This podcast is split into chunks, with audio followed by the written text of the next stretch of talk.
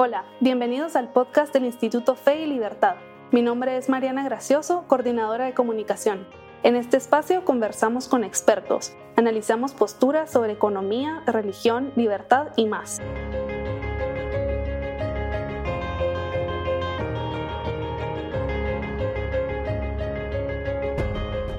Bienvenidos a un nuevo episodio del podcast Fe y Libertad. En septiembre arranca el nuevo seminario Civilización y Perspectivas, el cual está enfocado en la crisis de las constituciones y las reformas en América Latina. Una de las funciones primordiales de las constituciones es velar por los derechos humanos. Sin embargo, hemos visto cómo en los últimos años se han utilizado las constituciones para hacer valer leyes que podrían considerarse como privilegios más que como derechos. En este episodio, Jesús María Alvarado, director de los seminarios Civilización y Perspectivas, conversa con Sebastián Contreras, doctor en filosofía, sobre cómo se definen los derechos humanos y su relación con lo que significa ser persona. Si te llama la atención este episodio, considera inscribirte al próximo seminario Civilización y Perspectivas que inicia el primero de septiembre. Puedes encontrar la ficha de inscripción en la sección de eventos en nuestra página web www.feylibertad.org o puedes también escribir a info.feylibertad.org para recibir más información. Esperamos que disfrutes de este episodio. Bueno, Sebastián, muchísimas gracias por, por aceptar esta, esta invitación de parte de Fe y Libertad. Eh, en lo personal, eh, te tengo mucha estima, mucha admiración por lo que haces y creo que el tema, eh, dado, tu, dado tu perfil de, de, de jurista, de filósofo, el derecho, calza muy bien para las preguntas que te queríamos formular en este podcast, en esta conversación sobre el tema de los derechos humanos. Hay una primera pregunta que, que, te quería hacer, es sobre todo por, por, todos los procesos que estamos viviendo en América Latina de, de mm, cartas de derechos, nuevas constituciones, se habla mucho de derechos humanos, pero eh, la categoría de derechos humanos también en el estudio del derecho constitucional se usan otras que preceden históricamente como derechos naturales, derechos del hombre, en tu opinión, ¿crees que guardan relación esas categorías o hay diferencias? Gracias, Jesús María. Ante todo, eh, me siento muy contento eh, por esta invitación. Le agradezco al Instituto Fe y Libertad y a ti personalmente por haber pensado en mí. Es una pregunta interesante la tuya porque hay una discusión fuerte en ese sentido. uno ve que, por ejemplo, un autor como John Finnis entiende que es posible hablar, mutatis mutandis, de derechos humanos como de derechos naturales en general. Algo que le parece equivocado a un autor como Pierre Manent. Yo creo que de alguna forma eh, sí es posible hablar de derechos del hombre, derechos humanos o derechos naturales como si fuesen conceptos equivalentes. ¿En qué sentido? En el sentido de que cuando uno quiere enfrentarse a la pregunta de los derechos humanos, lo que en el fondo tiene presente es la pregunta por los derechos que le pertenecen a un determinado sujeto conforme a su naturaleza. En ese sentido, si se trata de los derechos que tienen que ver con la naturaleza de ese sujeto, por supuesto que eso significará lo mismo que derechos naturales. Ahora, un problema aparte es eh, la discusión que uno pueda tener acerca del concepto de naturaleza, pero de alguna forma, siempre que se piensa en los derechos humanos, por lo menos así lo entiendo yo, se piensa también en los derechos naturales. Insisto, independiente de cuál sea la corriente filosófica en la que uno esté situado para el problema de la naturaleza humana. Eh, a partir así, poniéndome abogada del diablo, mostrabas ahorita una, eh, en, tu argumento una cuestión bien interesante, sobre todo para los que no oyen, ¿no? decías la diferencia, por ejemplo, de la posición de John Finnis o la de Pierre Manent. Y te, te pregunto, la de la discrepancia permanente es una discrepancia de tipo histórico o eh, también de orden filosófico? Yo creo que es un poco de ambas. ¿En qué sentido es una discrepancia de naturaleza histórica? En el sentido de que Manent entiende que la idea de los derechos naturales es un resultado de la filosofía moderna, particularmente del el contractualismo moderno, lo asocia fundamentalmente al proyecto de Locke y de Hobbes, y evidentemente que uno dice, bueno, evidentemente que si de ahí en adelante se empieza a hablar explícitamente o se trata del término eh, derechos naturales, uno ve que tiene su origen histórico en ese momento. pero también es de orden filosófico, porque lo que Manet tiene en mente es que tras el concepto de derechos naturales, y por lo tanto tras el concepto de los derechos propios de la modernidad, lo que eh, caracteriza ese concepto es algo así como el ideal de desarrollo del interés propio, algo así como el mero, la mera preocupación por el interés egoísta.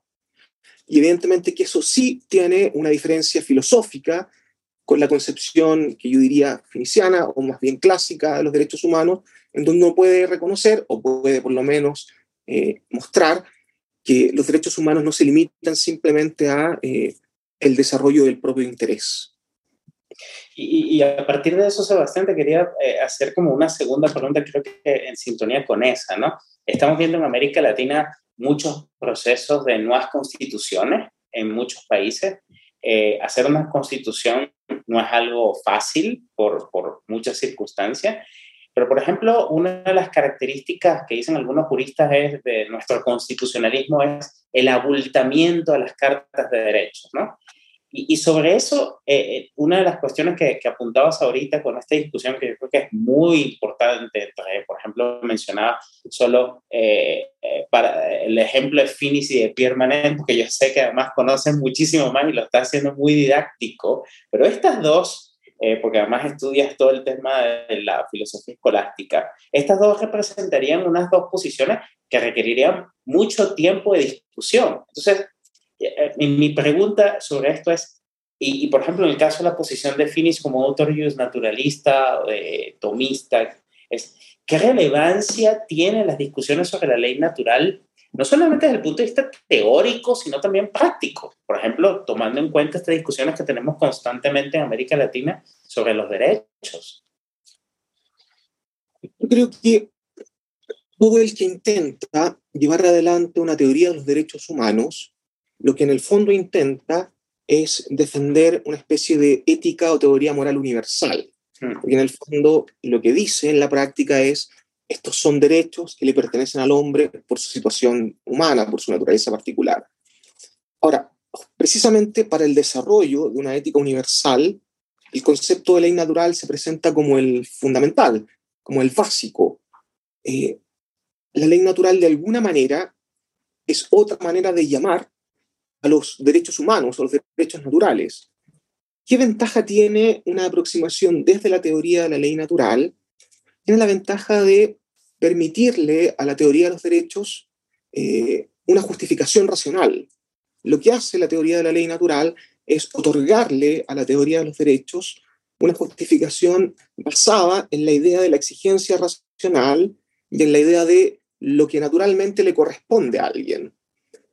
Eso es precisamente lo que se intenta en una teoría de los derechos naturales, darse cuenta o advertir que hay algo que le pertenece a alguien por su naturaleza y que debemos encontrar un mecanismo racional para poder eh, entregárselo, para poder defenderlo, etc. Ahora, uno también puede advertir que en la gramática de los derechos humanos está la idea de eh, encontrar una fundamentación eh, fuerte, porque en el fondo de lo que se trata es que estos derechos humanos no sean simples ideales o simples eh, eh, notas tomadas al viento, sino que efectivamente sean herramientas jurídicas que se puedan poner en práctica. Bien, la teoría de la ley natural le permite entonces a esta teoría de los derechos eh, posicionarse al interior de una teoría completa de la justicia, de una teoría sobre la justicia conmutativa y la justicia distributiva, eh, y de una teoría moral eh, que sirve para, como decía en un momento, eh, sentar las bases de una ética general o universal. Ahora, también está el problema de la dignidad, porque en el fondo un derecho humano responde a la pregunta de por qué debemos darle a cierta persona una prerrogativa. La primera respuesta, o la respuesta natural que se tiene respecto a esa pregunta es, bueno, porque esa persona o ese sujeto tiene una especial dignidad.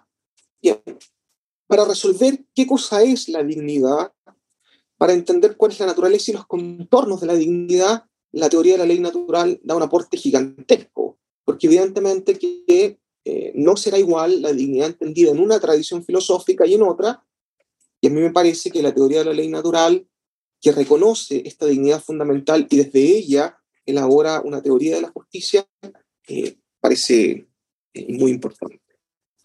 Y, remarcabas ahorita un, de, muchas cosas que mencionabas, pero remarco una frase que mencionas que es muy importante, tradiciones diferentes, tradiciones filosóficas diferentes, ¿no?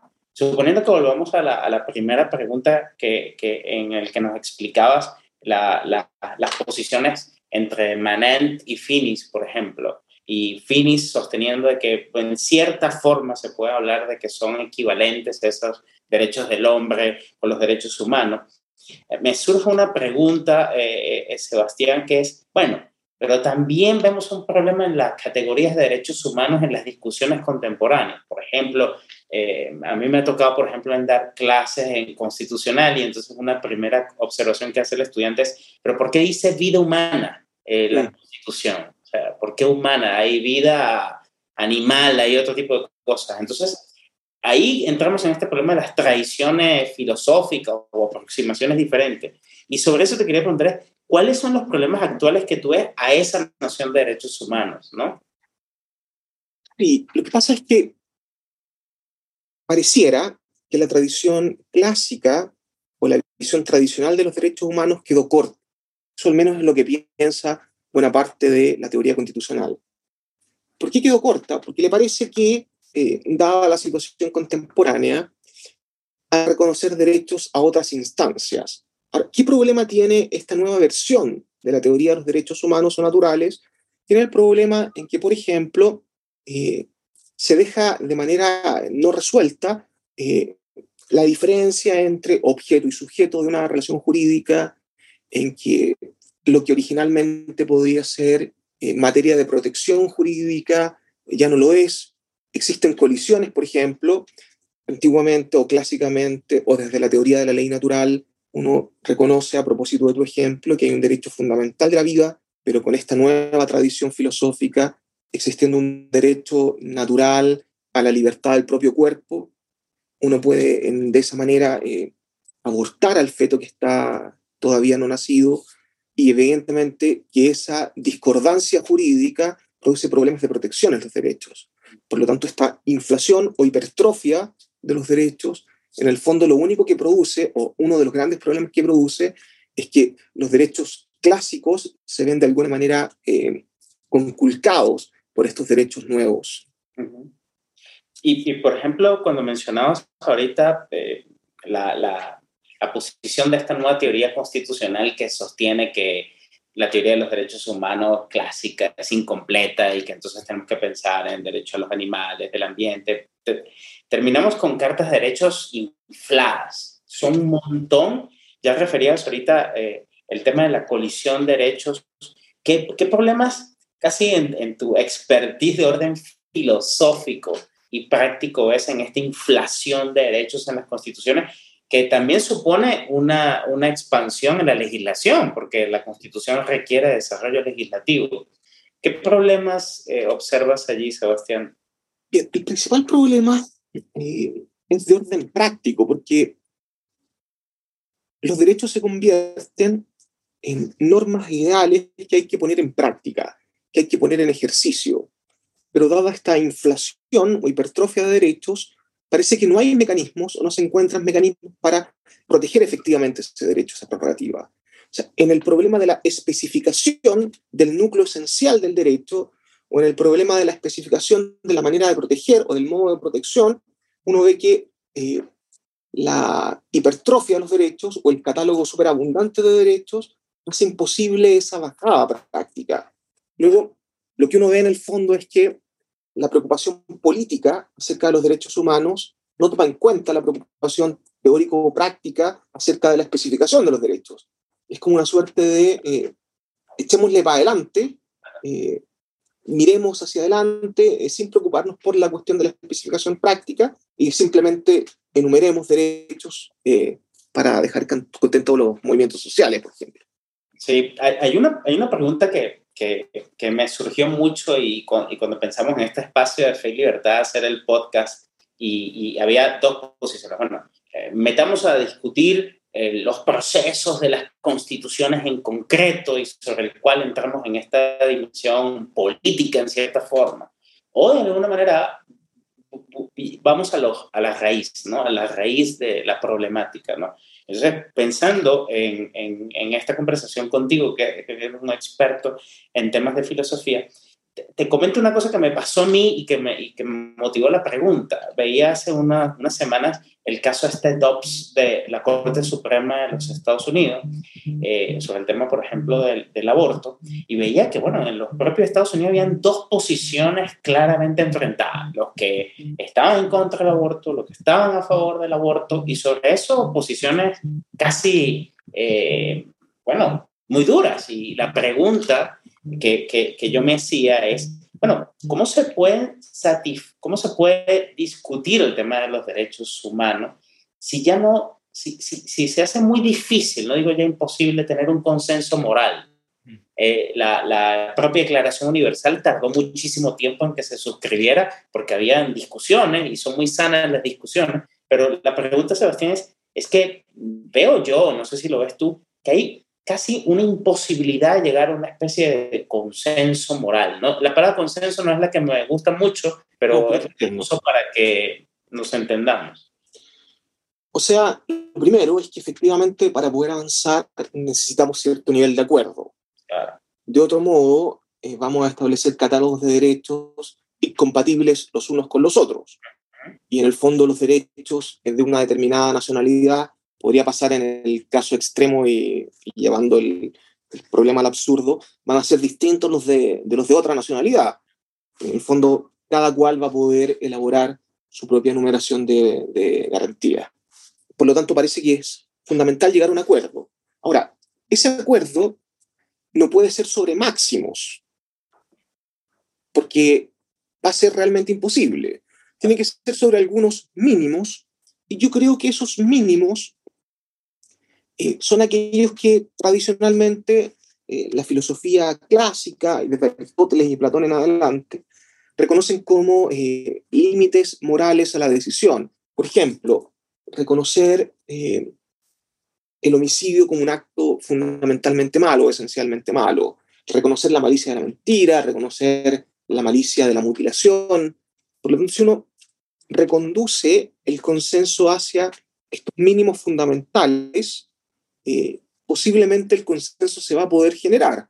De hecho, eh, también uno puede presentar como prueba para llevar adelante este consenso lo que también se muestra por revelación de la historia o por revelación de la sociología. Uno se da cuenta de que lo que ocurre en el mundo oriental y en el mundo occidental, aunque parece culturalmente distinto, eh, se acerca a nivel normativo. Hay intuiciones normativas comunes entre el mundo oriental y el occidental, hay intuiciones comunes eh, entre americanos y europeos, el derecho no es una cuestión meramente europea y por lo tanto cuando uno advierte que sí hay un nivel de acuerdo, que sí existe algo así como una base común para la discusión, bueno, sobre esa base tiene que trabajar, pienso yo. Sí, mencionabas ahorita el tema de que el derecho no es solo una no solo se puede asociar a Europa y remitiría a una excelente conferencia que diste en el instituto casualmente sobre el aporte que da América en cierta forma a la reflexión jurídica, debe estar allí en el canal eh, del, instituto. Y, a partir de eso te hago una pregunta final o penúltima, porque seguramente tienes eh, quisieras dar como una reflexión final, ¿no? Eh, mencionabas ahorita una cuestión que me parece sana desde el punto de vista de la ingeniería constitucional, ¿eh? es decir, llegar a unos acuerdos mínimos, no máximos. Pero claro, en América Latina también se dice mucho, Sebastián, esta idea de que por, por varias razones, varios factores históricos, queremos meter todo en las constituciones y eso va a generar los problemas que de, hecho, de hecho, en Chile está pasando precisamente eso en el modelo constitucional actual. Claro, que, que se llevan y se llevan a todos y, eso genera los problemas que, que, mencionaba. Ahora, en tu opinión, por ejemplo, ¿cuáles críticas tú consideras que son justificadas y cuáles críticas tú consideras que no son justificadas a la noción de derechos humanos? Sobre todo porque mencionabas algo que me parecía valioso, es la, la, la noción de universalidad. Y pareciera que hay como una especie de arremetida contra eso, ¿no? Eh, hay, hay cierto sector que busca una especie como de particularismo eh, total en el caso de las naciones. Y eso sencillamente es algo que está en la discusión, pero, pero ¿qué piensas respecto a este conflicto, universalidad, particularismo? A propósito de lo último que me preguntabas, efectivamente una teoría de los derechos humanos eh, tiene que de alguna manera superar el localismo. Eh, por supuesto que cada comunidad política tiene circunstancias distintas, responde a problemas diferentes, pero eso no significa eh, que todo el sistema normativo o que toda la discusión en torno a lo que debe pertenecer a alguien por su naturaleza se acabe ahí. en el fondo, para poder entrar en diálogo teórico con otras tradiciones, hay que llevar esto al plano de la universalidad, eso a propósito de lo último. Ahora, me preguntabas también acerca de qué críticas eh, me parecen atendibles o no atendibles de las que suelen hacerse a la teoría de los derechos humanos. Típicamente se piensa eh, que los derechos humanos eh, son un invento de justificación del egoísmo, dije hace un momento. en el fondo, detrás de la teoría de los derechos humanos está la consagración del individualismo moral. Yo creo que eso es una crítica injusta, por supuesto que en algunas tradiciones o en algunos autores eso está eh, más bien eh, muy fuertemente revelado, pero no es cierto que el concepto mismo de derecho humano sea algo así como una herramienta de protección de la propia individualidad en el sentido egoísta absoluto. De hecho, uno puede encontrar la idea del derecho humano ya en la tradición de los juristas latinos. Hay gente que se sorprende cuando uno dice algo como esto, pero no tiene nada de sorprendente porque si nosotros hemos entendido clásicamente la justicia como una virtud de dar a cada uno lo suyo, por supuesto si me deben dar lo que es mío, eso significa que tengo un derecho a esa determinada prestación. Luego, aunque no usen el término derechos humanos, el concepto que está detrás es el mismo. Lo mismo puedo decir de Tomás de Aquino, o sea, Tomás de Aquino no habla exprofeso de los derechos humanos, pero entiende que cuando uno recibe una injuria, entonces se ha conculcado, se ha dañado parte de mi bienestar y por lo tanto tengo derecho de accionar en contra de esa injuria. Luego también Tomás de Aquino ha entendido la noción de derechos humanos. Por lo tanto, esta idea de que los derechos humanos son la corona de una única tradición muy delimitada, me parece que no es correcta. Y de hecho, la otra crítica que suele hacerse a propósito de lo que acabo de decir es que los derechos humanos no están en Tomás de Aquino, no están en los filósofos clásicos, que me parece que también es un error, porque en el fondo no se trata de discutir de palabras. Uno no disputa de palabras, disputa de conceptos, de realidades. Y evidentemente que uno sí se puede encontrar eh, la noción, el concepto, la realidad del derecho humano en estas tradiciones más antiguas o clásicas. Eso está muy valioso, esto último que mencionas, porque por eso te comentaba la pregunta con el caso Dobbs, ¿no? Porque una de las cosas que a mí me impactó mucho en la discusión no era solo ya la disputa de a favor o en contra del aborto, sino que había una crítica que me impactó muchísimo, que era cómo es que estos jueces citan fuentes del medioevo o juristas eh, clásicos de la propia tradición americana, cuando esta gente no pudo ver los problemas del presente. Pero, pero, a ver, esto ya lo has respondido aquí eh, claramente, pero, pero es una cosa que está pasando mucho en la juventud. Eh, Sebastián, quisiera preguntarte como una reflexión final. ¿Qué comentarios tienes eh, respecto a los derechos humanos, algo que puedas decir, que pueda ayudar sobre todo los que nos están escuchando aquí en el Instituto Fe y Libertad, bien sea también una referencia bibliográfica, lo que tú quieras. Ya, me ocurren dos cosas.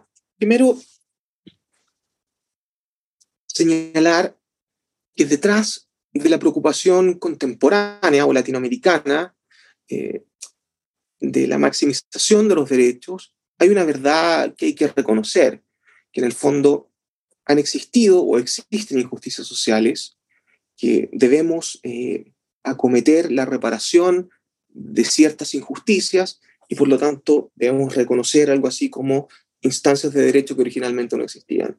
Por ejemplo, en Chile eh, incluso aquellos constitucionalistas eh, que están a favor del rechazo piensan que lo razonable sería incorporar en el catálogo de derechos de la Constitución del 80, por ejemplo, el derecho a la vivienda, que no existe.